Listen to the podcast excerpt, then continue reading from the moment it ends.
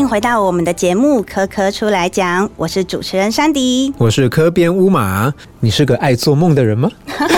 其实我应该还蛮常做梦的，只是看说就是醒来还记得或是不记得。你蛮常做梦哦，那你今天的梦是什么？今天的就是不记得的梦，是不记得的梦。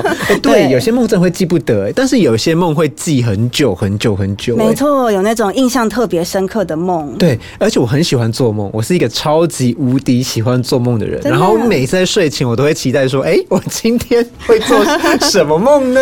的这样的概念。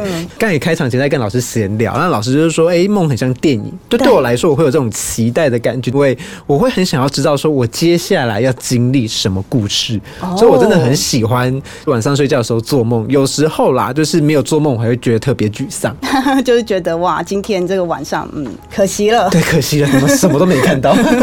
对，其实很多电影啊，或者是动画作品啊，都会去以梦为主题做延伸。原因是什么？因为梦它其实有很多可以去发挥的空。间对，没错，而且像你自己做梦啊，其实就有一种你自己是导演兼演员的感觉嘛，你就可以自己去呃营造一个独一无二的场景，让自己身临其境。对，那像我们之前大家可能都知道一部电影叫《Inception》嘛，就是那个全面启动，它里面对于梦境的诠释就很有趣。对，而且就真的把那个梦的无限可能发挥的淋漓尽致。哎，里面最有趣的一件事情就是里面的角色会训练你怎么去在梦中自由的移动。对，而且还会。训练说你对于这些空间，或者你对于你的创意或想象的无限延伸。哎，它里面其实有一个地方蛮有趣的，但是有趣的地方是说，他把人正在做梦，自己不知道正在做梦的这件事情表现的很深刻。没错，这件事情怎么讲？就是他会有那种训练过的人，他就会知道说自己是在做梦，对，所以他就可以自由移动嘛。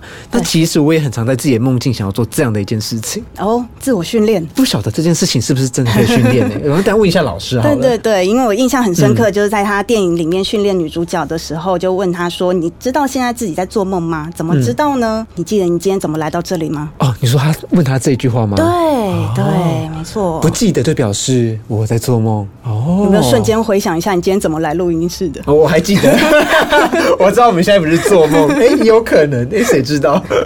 好啦，其实关于梦境，梦它其实是一个非常非常有趣的一个主题。那人类啊，或者我们作为人。呢，对他都有非常多的想象，因为毕竟有很多的作品、很多的艺术品都是在梦中诞生的。对，甚至是我们想要知道说，我们今天梦到这些梦到底是有什么样的意涵，或者是我们呃解梦？对对对，里面的意义到底是什么？对啊，所以关于梦呢，我们人类其实真的对他非常好奇。那为了满足各位好奇心，那我们今天就邀请到了一个对这个议题有一点了解的老师来跟我们分享他的理解。是，那在我们进入到梦的世界之前。呢，我们还是要跟着科宝家族经历今天的探险。Go。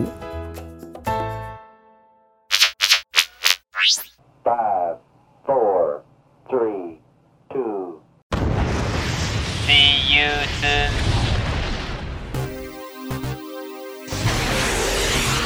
哇哦，这是一颗从来没有来过的全新星球，不知道在这个星球能有什么样有趣又新奇的旅程呢？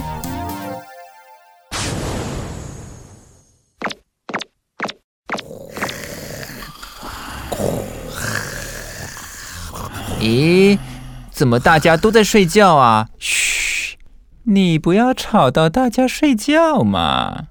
那你怎么没睡觉啊？诶，现在不是睡觉的时间啊。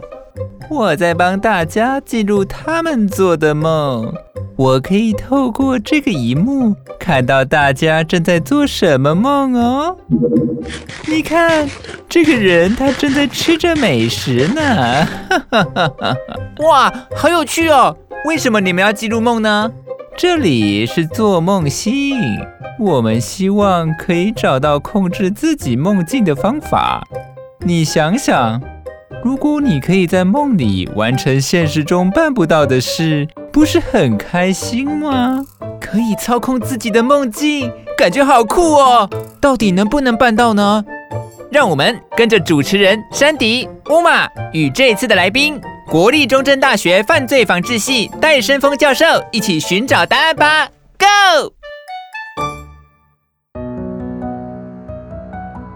听完了科宝家族的冒险呢，我们要来欢迎到今天的来宾哦。我们今天邀请到国立中正大学犯罪防治系戴胜峰老师，欢迎老师。欢迎老师。哎，各位好，各位听众朋友，大家好。老师，我们今天要聊梦嘛？嗯，那对于梦这件事情啊，老师你怎么去理解梦这件事情啊？梦其实就像刚刚两位主持人提到的，可能各位听众朋友们，我们今天要不要通通改成这种好像快要让大家做梦的声音？可是我我的声音好像有点太激昂了啊，这样子吗啊？对，所以就回到这样的一个感觉哦，就像刚刚提到的梦，它其实是存在我们睡眠的这个阶段的时候，所以发生的一个生理现象哦。我们虽然讲讲好像。哎，梦哎，但是我们每次问的时候，都会有些人说，哎，我时常做梦，或者有些人说没有哎，我其实很少做梦。但其实不管你时常做梦还是很少做梦，在脑波上面呢，都是一致的一个我们叫做 REM 的一个脑波现象，就是快速眼动期的脑波。所以呢，梦这件事情呢，我们只能这么说：当我们今天眼睛出现快速眼动期的时候，把这个人叫起来，你会觉得很有趣的事情是，你问他，哎，你刚刚睡觉的时候有没有在做梦啊？如果在 REM 期的时候呢，我们人被唤醒的话，这个百分百他们都会说有，我刚刚就是在做梦哦。所以呢，就进行了一个高度的连接。REM 期几乎确定人就是会在做梦，但是为什么有些人哎，我没有，我整个晚上没做梦，因为你可能太累忘记了，或者这个梦对你来讲意义不是很深刻，你就没有把它记得。那我们除了这个 REM 期快速眼动期以外呢，还有非快速眼动期的这个睡觉的时间哦。所以呢，其实我们睡觉大部分呢都不是在做梦的。所以这个 NREM 期就是这个非快速眼动期呢，你如果把他叫醒的话呢，大部分的这一些睡眠者，他的回应就蛮分歧的。有些人会说有，我好像有刚刚有做梦，或者哎，我睡得很死，你干嘛把我叫起来？等等之类的一个反应啊。所以我们比较在脑波学上的确认是，当 REM 期观察的现象出现的时候，被叫醒的话，这个几乎百分百的人都说我刚刚正在做梦。哦，所以有可能我今天会比较记得我做了什么梦，就是刚好我在 REM 期的时候醒来的关系啊。对，而且很有趣哦，REM 期醒过来的时候，通常都蛮清醒的。哎，主持人有没有这个经验呢？我做梦做做做做啊，忽然你好像醒过来了，哎，那感觉其实蛮清醒。有对，那另外一种就是奇怪，真的完全没有梦，累得半死，然后硬被叫醒的，那起来就酸痛的不得了，那就在不正确的睡眠点被唤醒。哇，这样子对于睡眠品质就是也会有一定的影响，非常大的影响哦。所以呢，其实梦本身来讲呢，第一个呈现真的就是一个每个人都会有的一个生理的一个脑波现象。老师刚才讲到，在 REM 期被叫醒的时候，精神会特别好。嗯，那我们可以用这个去说，哎，我们应该每次睡眠的时候都要睡到这个时候就要被，如果被唤醒了，对啊，对。哎，其实这是一个很有趣的啊。那我相信呢，尤其很多听我们节目的朋友，应该很多都是学生。那学生准备考试的时候，或者是工作人员要准备这些工作比较紧急的时候，有时候要熬夜，对不对？那或者要提早起床哦。那这时候其实老师教你们一个小绝招：我们睡觉呢，根据脑波来睡呢，这个大脑不但可以获得充分的休息，身体也可以休息的很好。这什么东西呢？有一个叫做一点五小时节律这样的一个概念。什么意思？什么叫一点五小时呢？就是我们开始睡觉的时候，对，大概呢从清醒，然后到开始到第一期，然后第二期、第三期、第四期，从极浅眠到极深眠。如果正常状态的话，你躺下去约莫五到十分钟，你就会入睡。那入睡一开始就会到一个有点半梦半醒之间。这时候其实有一种梦会出现，不知道听众朋友们有没有梦过这种梦？这时候最容易梦到什么？从楼梯上不小心有一步没踩好跌倒，然后就是对弱的那个对对对对刺激感，会蹦掉下去的那种感觉。这通常就是脑波，它在要进入深眠的一个脑波转换。那这时候大脑就嗯，怎么忽然间转换了？哎，改不太过来，砰，它就会去解释说，我是不是跌倒了？好，是这样子。其实大脑很好玩，我们的大脑超级有趣，它没办法去解释自己为什么放这个电，它只好拿意识状态，应该我跌倒吧？对，这种方式来对自己找借口，脑补一下。然后，当我们这样的一个状况一路深眠下去呢，正常的话呢，你的第一次睡眠大概会在三十分钟以后，也就是半个小时以内进入极度深眠期。那极度深眠期，各位可能就有一点点，如果您是那种住宿舍的话呢，你观察一下室友的睡觉，他大概开始睡下去没什么声音，大约十几二十分钟左右会开始打呼，然后大概到半个小时左右，那个呼声震天，大概就是这样的一个感觉，就到。到极度深眠的状态。那深眠期的时候，其实人通常不太会翻来翻去，大概就睡死了。有一句话叫“睡得跟猪一样”，没错哎，可是各位真的，其实猪大部分都是浅眠哦，人睡得比较死哦，因为人基本上没有人会来攻击你，房子对会护得好好的嘛啊、所以呢，我们就到深眠期。但是深眠期大概维持个二十分钟到三十分钟左右，大脑开始做了一个怪异的复活的感觉，它开始清醒哦。开始从开机，对，没诶，错。那这个开机就很诡异，开机就要醒啦，但是它又不能让你醒啊，所以呢，这时候大脑的脑波会快速的回复到几乎接近清醒，但是又不是清醒。所以呢，其实梦的脑波呢，它只是一个缓慢的清醒状态的脑波。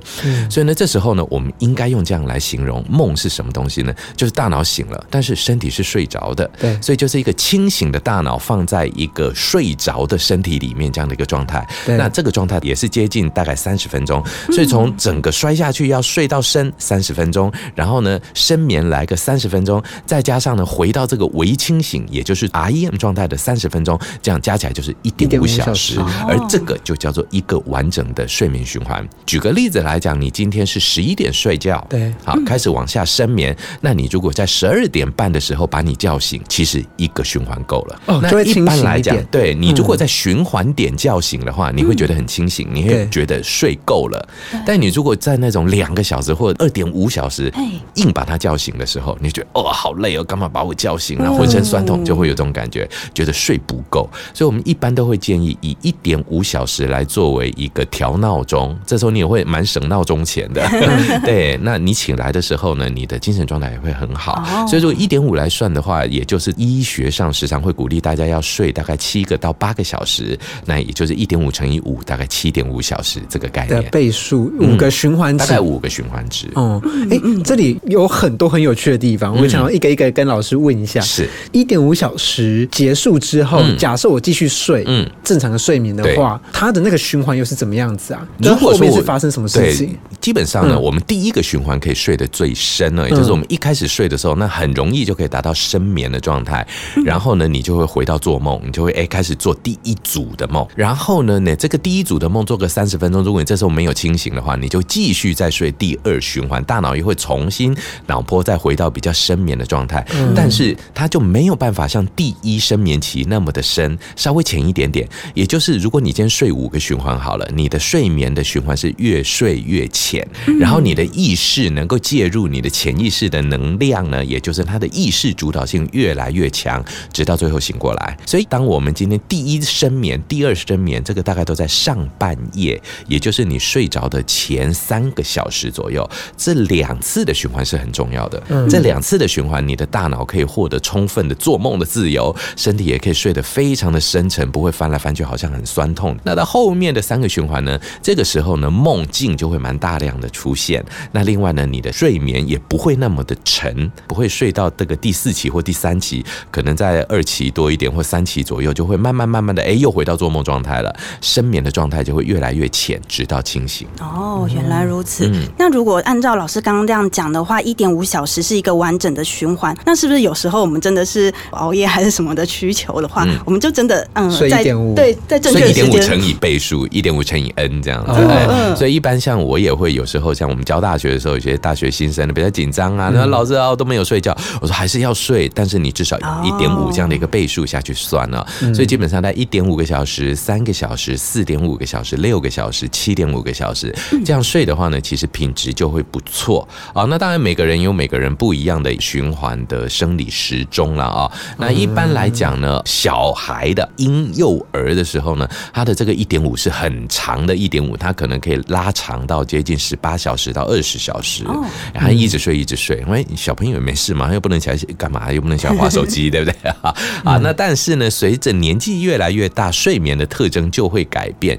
也就是深眠期会越来越少。老人家时常会 complain 一件事情，失眠，嗯啊对，或者是睡很浅，对的确没有错。也就是我们也观察到呢，年龄越长的人呢，那他的深眠的状况会越来越少。这时候呢，REM 也没增加多少，倒是什么东西？他的浅眠期拉长了，所以高龄者时常会有一种反应，就是说好像都睡不下去啊，我们在那醒啥，逃搞一滴拱拱啊塞，通常会有这样的一些高龄者老人家的说法，对其实跟他的脑波是有关联的。这时候呢，也许他们有做梦，但是呢，高龄者在加上自己记忆力的问题，所以也有可能呢，他做了梦，但是记不得自己做梦，然后就醒过来了。所以醒的时候就觉得哇，这里酸那里痛啊，包括困惑啊，这个压的很什么的啊。那这些其实也是我们常见的高龄的睡眠障碍现象。那不过呢，这一种大部分都是心因性的，就是自己去很担心啊，我担心今天睡不好，我担心今天睡太浅，我担心今天会失眠，然后担心到失眠了。所以这个常见的一个这心因性的失眠了。对我好奇一件事情，就是说，那这样子的话，是不是人只要睡一点五小时就好？嗯，合理来讲的话，如果说转弯来讲哦，我们这样在极限状态的话，还是建议要一点五啦。但是一点五的确是真的是不够，那也很奇特，大家都会想说，哎，没有啊，老师其实我也没睡那么多。有几年像什么拿破仑，不是说他一天睡三小时才可以当欧洲的皇帝啊？那我们不要当欧洲皇帝嘛，当个台湾的小市民也要给我睡个六个小时啊！所以其实睡眠这件事情呢，是人类发展出来一个非常非常有趣的生活形态。呃，世界万物都需要睡觉，但是你要这样想哈，这些野生动物它们的睡眠是极为短暂，而且片段，而且分割的啊。那它们真的没有办法在一个非常安全的地方拥有充足的睡眠。所以呢，人类也是因为呢，文明发展以后有房子啦，可以然后保护我们的安全以后，其实人还真的是蛮幸福的一种万物之灵了啊。也就我们可以睡得稍微好一点点，睡得比较安心一点点。但实际上呢，睡觉或者是睡眠这件事情，是所有生物的本能都应该有，它就是一个恢复疲劳的功能。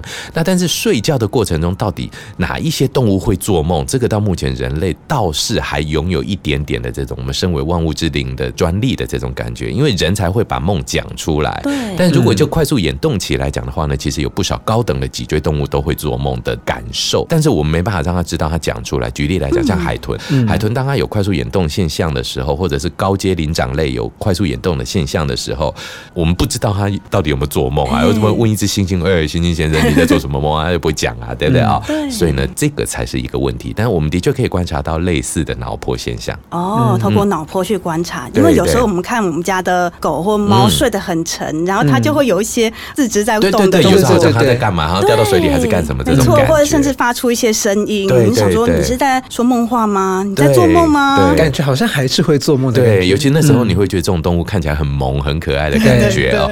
那其实的确是如此。这个时候，如果就脑波上的观察呢，我们的确可以观察到，它们跟人类一样，有一种从深眠回到类似快要清醒的状态，这种 REM 的脑波特征。但是这些脑波特征呢，其实到底等不等于梦？那只是因为人类很幸运的，我们拥有语言这个工具，那我们拥有意识这样的一块大脑运作，所以我们讲出来了。当然，猫跟狗讲不出来就没搞头了，只要任凭我们处置它。对，由我们的意识去诠释 对，由我们的意识讲啊，小猫你在做梦哦的这种感觉。对，所以老师刚刚刚讲到快速动眼期，是真的。我们当下如果去进入到这个时期的人，他眼睛是真的快速的在转。哦，当然，我们真的有这个各 所有的人都这个影片已经被对。而且你可以找个室友，你就看他在做梦的时候，那眼睛像看电影一样，而且那快速眼动是很快速的，像眼颤动一样。那他是左边右边左边右边左边右边左边右边擦擦擦擦擦擦擦擦擦，非常快速的动哦。那有一些朋友在睡觉的时候，可能眼睛没有盖得很全，那看起来就真的很惊悚。对，因为我们以对对对，我们真的以前有一个同学，这个其实蛮有趣的。基本上大家都说闭着眼睛睡觉啊，但是的确有些人不用闭全，他就可以睡着。对，有啊，有大概眼睛大概有三分之一左右呢，会微微外，好像让你看到有个黑黑白白在那边。然后他晚上睡觉在快速眼动的时候，就把室友吓到了，因为不知道你是醒了还是睡的。对，那眼睛抖抖抖抖抖抖抖，对，不知道在 Q 溜 Q 溜的看什么东西啊，的确蛮好玩的。哇，很有趣耶！关于梦，其实有一个说法，我们很常会听到人家说嘛，多梦就是表示你睡不好。嗯，但是你没有梦，好像是睡得好。嗯，但是老师刚才的讲法是，人多多少少会有梦的这样的状况。那以及可能中医也会说，多梦就是身体不好。对，那我们应该怎么理解做梦这件事情？还是这个观点或这个观念，我们应该怎么去理解它？其实哈，这就牵涉到一个很重要的，就是梦。如果最单纯来讲，它就是一个脑波嘛，它就是个脑波的状态。好，这个脑波状态呢，怎么变成梦？其实我觉得这个才是一个很大的重点。嗯，现在没事，这个脑波出来就出来，那怎么忽然间变成一个梦呢？啊，并不是从科学端下来讲了，因为如果讲科学端，我们刚刚已经把梦的科学端都讲完了，它就是个脑波。我也观察得到，我也观察到它的眼动，甚至也许我们还会观察到它有一些动作，比方刚刚猫猫狗狗在面哎挥手挥脚的。这些都是可观察到的科学实证的现象。但是梦的内容，也就是当我快速眼动的脑波的时候，为什么会有脑袋里面有梦这个东西跑出来？那这个东西一直以来科学就不太能进行连接的说法，所以让梦呢很早就落入了玄学、神学、哲学这块领域。梦一直以来呢，在后半段比较被人家探讨着哦。其实我们我们主持人有提到说，哎，做梦的时候呢，会不会是因为呢身体不好啊？中医说多梦就是咱心虚啊，什么什么哪个亏哪个虚什么之类的，极有可能是什么东西呢？这有一个说法倒是真的，不知道各位听众朋友们有没有梦过这种梦？梦到自己到处在找厕所。哦，哎，对，很想找厕所，然后呢，很远的话，对，或者是找到某一个地方，对，然后呢，就看到哎，这个很漂亮的一个地方，然后中间有个马桶，好干净，终于坐下去要解放，然后解放呢，你在梦里面是上洗手间的，你可以很成功的解放，但是清醒状态的时候，你不可能尿床，因为我们的自律神经控制的很好，但是你醒来才会发现，哦，不行，刚刚那个梦让我尿意很重，我要赶快去上厕所。所以另外一个逻辑，也就是中医提到的这个点，梦其实某些角度上。上面是去连接到你的生理反应啊，所以举例来讲，什么时候人的睡觉最不好呢？春秋的时候梦境最多，原因在哪里？盖棉被太热，开冷气太冷，所以你就一个浅被子有盖到没盖到，所以有些人会梦到这种梦。我们也曾经听过，就他踢被子，他被子踢掉了以后，他就发现怎么有人好像在拉自己的脚，醒过来才发现原来被子被踢掉了，脚露到外面了。那这时候呢，身体就赶快提醒你，你醒过来吧，赶快把那被子拉上来。保暖啊！我以为老师在讲什么鬼故事，有一点点这种感觉了，吓死我了。其实这个等一下也可以跟各位探讨鬼压床。其实鬼压床也有脑波的概念呢。哦，我们可以直接聊啊，因为鬼压床，我觉得它就是睡眠的一个特色，对对，有人说那是一个障碍。请问一下啦，两位有没有鬼压床的经验？蛮长的，我的睡眠障碍啊。好好，那我想请问一下，鬼压床你怎么解决？哎，我鬼压床会再更严重一点，就是我会没办法呼吸，就是我可能伴随着睡眠呼吸中止的状况。对对对对，所以我是蛮痛苦的。然后我就是硬要。把自己张开眼睛，我是眼睛张不开啊，所以你是硬要让它张开的。对，那有一组就是硬要赶快念佛把它睡着的，有没有？有两组的，要么就睡着，要么就醒过来。理由在哪里呢？其实很有趣的是，我们这个鬼压床的现象通常出现在 REM 期，这是 REM 的 REM 就更奇特的，因为大脑醒过来了。嗯，好，各位听众朋友们，我们都知道人类就有一个器官，这个器官跟全部的器官都不合，它非常的难搞，非常的难养，非常的恶劣，就是大脑。大脑吃掉我们三。分之一的能量，各位听众朋友，你多动脑真的会瘦，搞不好比健身房还有效。原因在哪里？因为脑袋吃了大量的能量，而且脑袋又非常的贼，它只吃什么东西呢？高等的、最精致的葡萄糖来当它的能量。所以呢，大脑是一个非常难养的器官，它又主导我们所有的意识动作。所以各位来思考一下，在清醒状态，像各位听众朋友，你现在在听，你请等一下站起来走一走，这都是大脑叫你做。所以大脑已经养尊处优到了一个像。皇帝一般的角色，我叫你动，你不能不动。对，所以呢，大脑叫我手往前一指，手就会去指。对，就这么简单。那这时候睡着了，睡到什么时候呢？IEM 期的时候，大脑这个皇帝醒过来了。照讲，我也觉得我是个皇帝呀。对，但是很麻烦，不好意思，皇帝以下所有大臣都是睡的。睡的，对，所以整个身体都是睡着的。对，所以鬼压床一定会最大的特色在哪里呢？怎么我的身体不能动？要动哪里不能动哪里？哪里都不能动。所以原因在什么地方呢？大脑醒了，他就发号。施令说：“下面的你也该醒过来了，你该去走走了，该去动动了。老子现在要干嘛干嘛干嘛了？因为大脑醒过来了嘛。但他就放了一个讯息，放了一个电往下传。但是不好意思，下半身没反应。大脑会不会害怕？当然会啊！如果我们清醒状态的时候，忽然间下半身不能动，那不吓死啦，对不对？所以呢，睡眠状态的时候，大脑放了一个讯息下来，脚踢一踢吧。嗯，脚没踢。嗯，现在怎么了？手动一动嘛？手没动，大脑只好开始脑补，一定被压住了，一定被绑住了。嗯，哎，所以呢，鬼压床在这个逻辑上面来讲，就变成一个清醒的大脑放在沉睡的身体里面，它无法控制身体的时候，鬼压床是一个最好解释的逻辑，因为我被压住了嘛。所以鬼压床怎么办？两个逻辑，第一个让自己醒过来，对，大脑重新叫得动身体了，那就没事了。第二件事情，让自己睡下去，你大脑赶快睡吧，睡完了就没事了。所以呢，在我知道了这个现象之后呢，我的鬼压床就变得有点变成像喜剧。我有些时候还是会被有鬼压床的感觉，我的第一个反应就是大脑，你赶快睡觉好不好？我很累，然后骂一下自己的大脑，他竟然也睡着了，哎，感觉就过了。嗯，这是科学现象可以解释的鬼压床。但是像我们刚刚主持人提到的，有一些鬼压床还真的好像悬到不可思议。有些人甚至会说：“老师，你这样讲我不相信，我真的看到鬼压在我身上。”那又是另外一个故事了。也许玄学宗教可以解释，但是在心理学的这个部分呢，我们某种程度上面，科学是可以带来某些对于这些睡眠障碍的一些说明的。嗯嗯。所以像老师提到说，在鬼压床的时候，你可以透过自己跟自己的大脑对话，不管是控制说我要醒来，我要继续睡觉。所以我们其实是可以训练自己在睡眠的时候去控制大脑。因为应该这样讲，也就是说呢，其实当已经到 REM 期的时候，意识就快要被催醒了，对，都快要醒过来了。所以在这个非常临界的状况的时候，其实人类在这时候就很有趣。这时候的人呢，不是清醒的，也不是睡觉的，它就是一个特色，做梦的。这个就是我们常说的啊，人最喜欢的，也就是我为什么那么喜欢做梦的原因——清醒梦。因为我只要一做梦，我就知道说我会有一点点的机会去掌控我自己的梦。嗯，对，然后我就会很期待我可以掌控自己的梦，因为你无所不能嘛。对，而且这种清醒梦有一个很有趣的特色，我不知道主持人有没有梦过，就是呢，他会不停的像连续剧一幕一幕一直在梦一下。对啊，也就是说呢，有时候梦到这边，哎，不小心醒过来了，然后下一场梦，哎，我又可以接着再梦。那其实这个状态大概就是意识比较已经介入了你的梦境的一个操纵。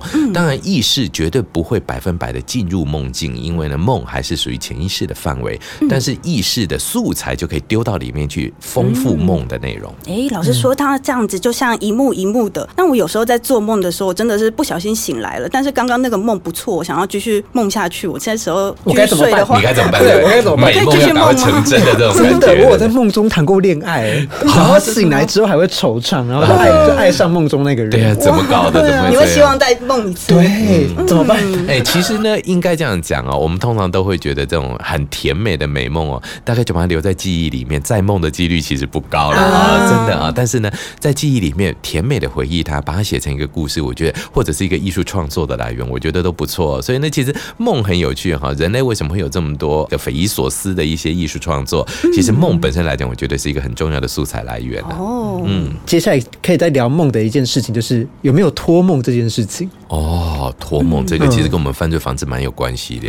哎，这个是当下话讲，但是很多人你有没有发现哦？各位听众朋友，你来思考一下，台湾的这个凶杀案啊，就是那个嫌疑人不明的状况之下，你有没有发现很有趣？媒体最爱报，大概呢，等到这个嫌疑人被害六天左右，然后第七天就破案了。警察说什么？对对对，因为头七托梦，对不对？所以各位台湾的听众朋友们，我们真的要很小心。如果你哪天不小心被杀了，你的法力要维持着，你要记得托梦，警察才能在头七帮你破案呢。老老师，你在那边讲这个，我不知道听众朋友有没有辨识出来？有没有托梦这件事？托梦这件事情啊，其实很奇特。我们比较把它归类在一个概念上面，就所谓的日有所思，夜有所梦啊。那也就是说呢，托梦这件事情多多少少都已经有理性的线索存在了啊。那我们常见的一些托梦的现象，举个例子来讲，在我们犯房戏里面常听到，就是哎，有些这个被害者啊，就赶快跟托梦到妈妈的这个梦里面啊，说啊，我好冷哦，干嘛干嘛干嘛，哎，结果就在河边捞一捞捞，越捞到了。那但是我们来思考一下，其实这个六天到七天这个托梦期，如果我们今天是水这样的话，哎，六七天一个遗体泡在水里面，大概也就浮肿浮出来的几率会高很多。那或者这个六七天左右，一个水文状态可能改变了，让这个遗体比较容易被发现。所以其实它背后都有一点点物理基证在。所以换个角度上面来讲，爸爸妈妈去梦到这些，或者说啊梦到哎我的小孩还在世啊，不用找干嘛？哎不见了什么什么的，其实很多时候都是一个过度思念所带来的一种哎梦里面的一些思维跟理性的意识呢彼此做了交集，然后呢用不一样的形象把它呈现出来。所以托梦，如果你要说真的从梦的内涵来讲的话，的确它有形成梦素材这样的一个意义。那但是托梦到到底是不是真的有那么强烈的这种办案的科学指向性？那我们在这边来讲呢，就还是真的把它当成都市传说，然后当成是一个台湾思考的一个美好想象好了。否则托梦七天，那在那些不信托梦的国家，不就都不用破案了嘛？对不对？那也是一个麻烦嘛，哈。那所以呢，换个角度上面来讲，不管各种的方法，其实梦它的意义内涵的来源是一个很有趣的一个呈现。嗯，对啊，因为大家会对于这个梦的意义内涵再去做更深的探讨。大家会做到这个梦，应该大家就会想说，是不是有什么原因你才会做出这样子的梦？对，所以我们很喜欢才会有这个呃，有点像是弗洛伊德的梦的解析，或者大家去翻这个周公解梦。对，哎，对，东西双方解梦的方式不一样。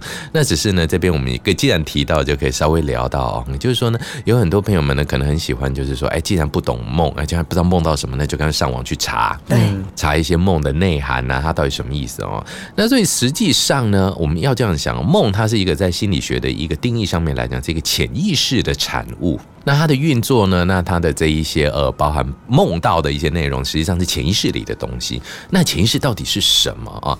那按照弗洛伊德的我们的意识架构来讲的话，潜意识大概在人类的整个的意识结构里面，大概高达七成以上。嗯，那它的内涵大部分会来自于，比方说像是一些压力、焦虑或者是创伤。通常最常见的就是小时候的创伤。什么叫小时候的创伤？那当然有一些非常惊悚的，或者是我们觉得呃不应该发生的。案例，因为小时候没办法处理这个庞大的压力呢，焦虑感呢，就把它压抑到潜意识里面去，让它不要影响意识状态。好，那到了成人期呢，这些潜意识里面的负面素材呢，它就会在梦，也就是我们人类的意识管控力比较弱的时候呢，跑出来寻求疏解、寻求解放。所以呢，其实有人说梦是一个治疗，的确也有这种感觉，就是你梦到它呢，你可以重新让自己呢去重温一下这个当时的压力情境，然后是否可以获得一些疏解啊？所以。那实际上，梦的第一个内涵来自于潜意识的这一些，我们叫做不想想起来的东西。不想想起来，你想起来干嘛？所以呢，它就变成梦嘛。啊，我们来处理它，我们就做了梦。但是做梦，其实你再去想到那个非常不堪的情境，压力不是更大吗？所以为人类为了保护自己，就把这一些很不堪的压力跟创伤呢。换一些方式解码，给它铺上一层有点像糖衣一样的外衣，让你来做梦。所以梦的第一个含义就是呢，稍微让你能够接受的一些负面讯息放到梦里面来组织。那这些组织以后，你就把它梦出来的，这个等于就是梦的真正的，我们叫做是一个隐性梦，其实是你真正梦到的东西。但你真正梦到的东西呢，你必须要去进入你的意识状态去做编辑，让你梦到有感觉，那就。变成显性梦，就是你梦到的了。好，你梦到再加上你记得的东西，把它讲出来，这就是梦回忆。所以大家当说啊哟，老师，我昨天有做梦，梦了巴拉巴拉巴拉的梦了什么什么什么什么什么，这些都是被你的意识状态已经都包装好几层了，再去重新组织对组织过的一个。所以其实真正的梦没有什么的逻辑，也没有什么一幕一幕之间像电影一样演的一个让你这样的好像是有关联性的没有。但是呢，我们既然要回忆，就要讲。讲大脑就要用意识状态把它编解出来，所以呢，这个梦就变成是一个被包装过的一个很后期的梦产物。那我们如果真的要解梦的，所以我们才会不鼓励各位听众朋友们自己去解梦。原因在哪里？你记忆回忆出来的梦，跟你原来梦真正的意思早就没什么关联了，已经包装好几次了，或者有关联，但是被你包装了。那这时候呢，梦的解析这些东西，我们还是希望您可以交由专业的梦的解释。的心理学家们来去帮你进行梦境的一些理解跟阐释，那这样子的话呢，我们的各方面的一些对于梦的误解会降低很多。对啊，因为经过重重的包装以后，我即便记得梦的内容，但是我也不晓得它是否对于我过去的什么阴影是这样子体现。对，其实是如此。所以呢，当你梦到的梦，它的背后到底是压力还是创伤还是什么？其实我们能够连接的状况是不明显。嗯，那如果说梦可以去帮助他们去治疗过去的阴。影的话，它是真的有效吗？因为你不晓得它的源到底是哪一条，对不对？所以呢，其实实际上呢，呃，这个就是弗洛伊德他在写梦的解析的时候呢，其实这一本书呢，一直以来都是可以认为是我们心理学的三大经典巨著之一哦。那梦的解析其实写出来的时候呢，但获得呃正反两面评价非常多的讨论。各位听众朋友们，如果你真的很闲的没事干的话，买一本梦的解析来看，我保证你马上就做梦，马上睡着。对，因为真的其实很深。深呐，他写的很深，而且呢，梦的解析呢，实际上是弗洛伊德针对他的看病啊，临床上的一些个案所呈现的梦内容来进行的一些解析探讨。所以其实跟正常一般的状态下的梦呢，它的逻辑上或者内容的呈现上面呢，是有一些差距的啊。而弗洛伊德在梦的解析或者他使用催眠这个方法来进行潜意识挖掘的时候呢，他在针对这种精神性的我们叫做情感性疾患。那我们知道精神疾病有非常多样化，在情感性疾患上也许有啊，那在这些焦虑啦、恐惧、恐慌、hysteric、歇斯底里这一些上面，也许有有很多的这些病患呢，都有这样的一个呈现，说哎有效。但是如果针对像是思觉失调或者是忧郁，可能相对来讲呢，也许在适用性上面呢，必须要再做更多的科学实证的一些了解哦。所以呢，我们在这个部分上面来讲呢，当然弗洛伊德的理论有它的一个前进的动力，但是呢，呃，我们还是觉得主要如果针对这些经由创伤啦或心因性的压力所形成的精神疾患呢，其实做梦啦，或者是催眠啦，或者弗洛伊德的这个心理分析学派呢，它都能够提供给我们很多的解决方法。对，老师，你刚刚在提到梦的时候，有提到简单的先区分出梦的三个层次。嗯嗯。隐性梦、显性梦跟呃梦回忆或回忆梦，对，我们在经历的梦，说是或者是说我们经验的梦，到底是哪一层啊？很显然，就是我们在想到我们的梦，或者是我们真的在做梦当下的时候，我们的确是经历过一个有叙事的感觉，而不是隐性梦嘛。但老师有提到说，大脑会自己运作去脑补，把这个东西去补成一个是有逻辑性的，它就变显性梦，然后我们再讲出来就变回忆梦。那其实这让我想到说，在我记得《Inception》的电影里面，它有这个概念，就是你越走越深层的梦，它的整个世界是越破碎的，越没办法组织的。就我们真正在经验的梦，到底是在哪一层呢？嗯，如果说我们把梦做分层的这个概念上面来讲的话呢，基本上呢，按照这个学理的说法，我们做梦大概都是把梦符号，就是我们想要梦到的东西哈，其实就是梦真意。梦真意就是那些最不想碰触的东西，然后它呢变成了挑选的梦符号，这些 symbol，我们把这些梦符号组。织成梦的隐性梦就是我们的梦，所以实际上梦到的东西是这一些梦符号，有点像是漂浮的幽魂一样，在这个隐性梦里面呢被。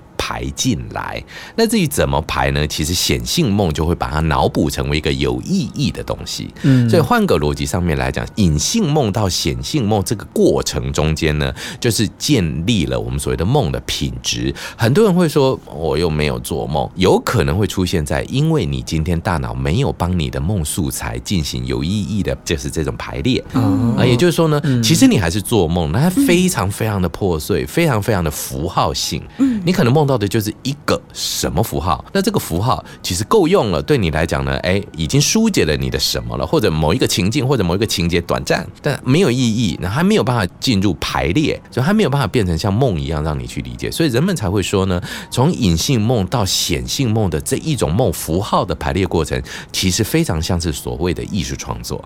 它就会把很多的 elements 这些元素，比方说我们画画好了，是不是要把很多的油彩变成一幅画？那这就是。一个排列，而油彩可能就是你的素材。那这时候你的素材，呃，我们同样都给你水彩二十四色，为什么有人可以变成一个呃什么毕卡索大师？有些人就怎么画起来就是一个苹果树而已。所以这个逻辑就会变成是整个排列的能量哦，大脑的创作能力。嗯，有人是这么认为，就是你把这一些素材真正变成梦，其实也是需要能力。嗯嗯，哎，那老师，我们的预知梦呢？因为我们很常就是说了 deja vu 嘛，就比如说啊，我好像在某一天做梦，梦到说我今天会坐在这边跟老师主持，然后老师会跟我讲一些哎，我在梦中有梦过的话，似曾相似的这种感觉是怎么一回事啊？我跟你讲，我梦过最悬最悬的梦，是我梦过的呢，是我考研究所的时候考硕士班哦，你梦到考题是不是？啊，这个更悬了，我呢。记得非常清楚，我考硕士班那一年，如果没有记错年纪的，应该一九九四。各位不要猜我的年纪，谢谢。一九九四年的时候，二月多我去考了研究所。好，考研究所以后呢，我就回去我的老家屏东老家扫墓。那时候就跟我爷爷呢求了一下，我就跟我爷爷讲说：“阿公啊，你孙子要考硕士啦，你们代家第一个硕士啊，保佑一下好不好啊？”哈，就求了一下。我已经考完了，考完了才去求爷爷。其实有一点抱佛脚，连佛脚都没抱了，反正就是考完了嘛，对不对？好。好，结果呢，我记得很清楚，我是礼拜天的早上跟我爷爷求的。当天晚上我们回到台北，我睡觉的时候梦到我爷爷了。嗯那个梦清晰到难以想象。讲完，各位听众朋友一定都觉得很有趣。我梦到我爷爷开门走进我的房间，然后我还记得什么？我还酸了我爷爷一句，我说：“阿公，你不是往生了，为什么还要开门？你们不是会破门而入吗？” 然后我爷爷就开门走到我身边，坐下来，坐下来以后就说。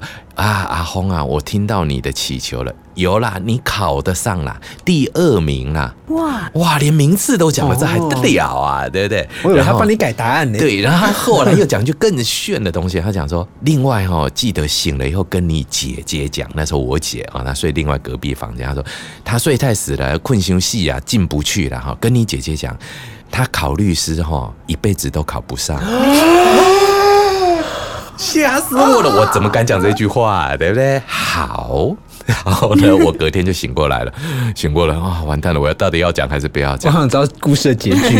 前半段我就当着，然后呢，我就姐姐那边我一直不敢讲。前半段我就跟我爸妈讲第二名，我爸妈就笑笑说啊，真的，好了好了好了，这样在哪在哪？对，然后就考上了，嗯，考上名次也宣布了，第三名，哈，当然不准，爷爷你真是不准啊！第三名，好险不准，要不然后面那一段更可怕的事情就出现了。我们那一届呢，出了一个超级奇才，那个人呢，南瓜了九。五所大学研究所的所有心理学榜首，然后去念台大心理所，所以导致我念的正大心理所没有榜首，所有的人往前递补一名，我从第三名变成第二名。姐姐连这个都算到了，对，所以我就觉得很恐怖。然后我姐姐真的没有考上律师，不好意思。哦，我以为会有一个 happy ending，没有，就是 happy ending 在我这里吗？不是，你那个就是被预知的。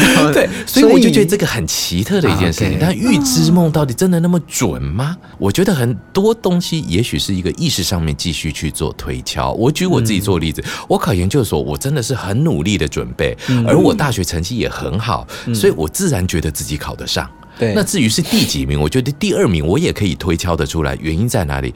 因为我整个大学四年都拿第二名啊，我也没拿过第一名，也没拿过第三名，就是第二名啊。那也许第二、第二、第二、第二就在我的脑海里面压得很紧，嗯，那就第二名。然后呢，我姐姐呢，我就不好意思说了，因为呃，老师是跟姐姐有什么过节 啊？不讨论。不过换一个角度上面来讲呢，其实当然那个年代律师是很难考得上的啊。那我觉得我可能是属于一个就是比较心疼，因为我姐身体不太好，却那么认真的准备考试。OK，那也许我自己心里也会这个解释。所以您有没有发现哈？听众朋友们也会发现，哎呀，戴老师你都事后诸葛啊，找一些理由来做解释。其实这就是梦。对，很多的预知梦呢，都是事后来去连接实际的有关联的线索，来让这个预知梦呢显得非常的具有意义。那所以这个就很有趣。就像比方说，戴老师之前去参加金钟奖比赛的时候，我第一年哎获得三项提名，超开心的。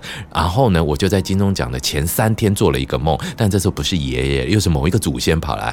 那那个梦境很好玩，他是梦境呢，我们去打棒球。我这个人运动很差的，我是不会打棒球，但没想到我那一天竟然被指定上场打击，挥出二垒安打。哇，好打了二垒安打。但是我明明有三项提名，你才给我二雷安打，结果果不其然，那一年我就是三项提名，三项入围，拿了两座。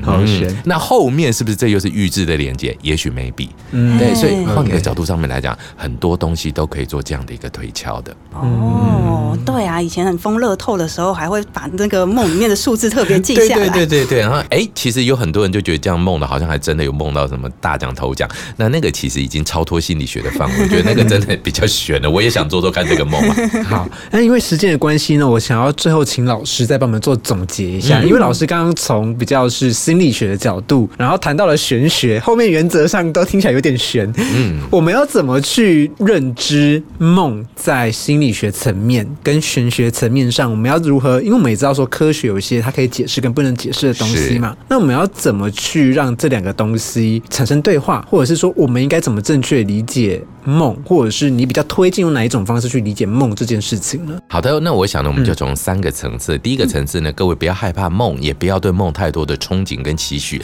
它就是一个很单纯的，每个人都必须会有，或者是呢，其实睡觉的时候就很容易出现的脑波的状态。那所以，如果你今天因为做梦而导致睡眠的品质真的很不好的时候，其实你真的是要去求诊的，是要去看睡眠门诊这样的一个专业的医疗门诊，它可以透过一些药物的给予呢，协助你的大脑呢在脑波的这一个呃放电的过程中呢，获得一定的改善状态，来改善睡眠品质。那在心理学来讲呢，其实梦就建立在我们这个潜意识对话里面很重要的一个功能哦。所以我们会觉得哦，各位听众朋友们，如果在做梦的时候梦到一些你没有感受到的、没有感知到的，其实对于很多的心理学的概念来讲，认为梦是帮我们清理我们所谓的生命中的垃圾啊，一些压力啦、一些创伤啦、一些不想经验到的焦虑或者是困窘等等的。那这一些呢，其实做梦可以某种程度的当是清道夫一样，心灵的清道夫。我们也会蛮鼓励各位呢，不要害怕梦。那当然，鬼压床刚刚有稍微提到一下，有点它其实有一些些科学基础了。那如果你真的看到鬼了，那请小心，还是要去看医生啊。对，因为一般人是看不到鬼的，你看到了，这个可能有视觉失调的问题啊，要小心一下。那如果说最后一个提到梦在哲学、玄学跟宗教这个部分，我觉得那真的就跟艺术一样，真的是遍地开花，其实会非常的有趣。也许这就是梦带给我们一个最大的启示。哇，最后这个诠释我好喜欢。